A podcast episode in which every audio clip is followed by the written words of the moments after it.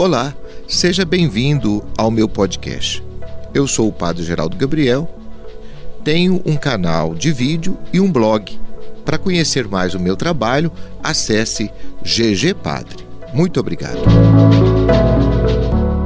As nossas liturgias deveriam ser sempre um espaço de revelação, mas nem sempre isso acontece.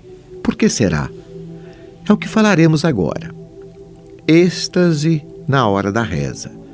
Isaías foi um dos profetas que marcou profundamente a vida do povo de Deus.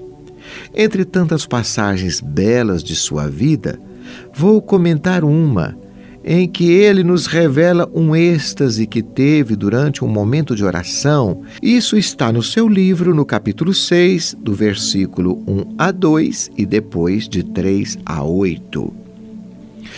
No ano em que morreu Osias, rei de Judá, viu o Senhor sentado num trono alto e sublime. A franja do seu manto enchia o templo.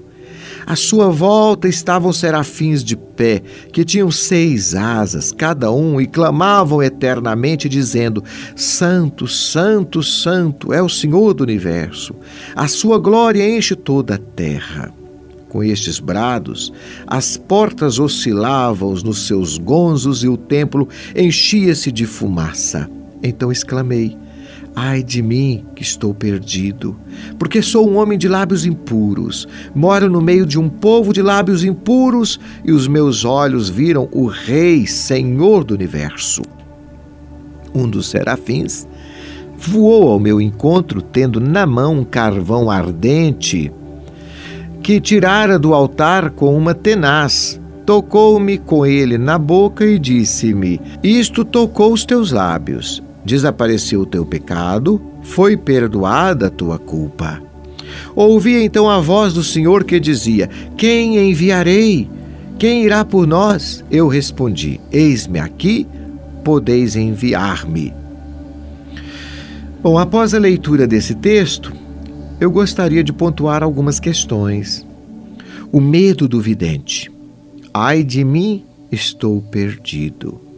Esse sentimento de pavor após uma grande revelação divina foi algo reincidente em diversos personagens bíblicos. Depois de uma pesca milagrosa, Pedro disse a Jesus: Afasta de mim, Senhor, eu sou um pecador. O espanto havia se apoderado dele e de seus companheiros, assim nos diz o texto bíblico. O que acontece nesses casos é que Deus é grande demais e nós somos pequenos demais. É como se toda a água do mar quisesse entrar dentro de um copo. Na visão de Isaías, a presença do Senhor enchia todo o templo, pois o templo era pequeno demais para Deus. O profeta só via a barra do manto divino, e isso já foi o bastante para enchê-lo de pavor, pois sabia da sua indignidade para suportar tal revelação. Sou um homem de lábios impuros. Enquanto permanecia absorto nessa contemplação, um anjo retirou do altar uma brasa incandescente e a passou sobre os seus lábios num belíssimo ritual de purificação. Isso fez tomar coragem.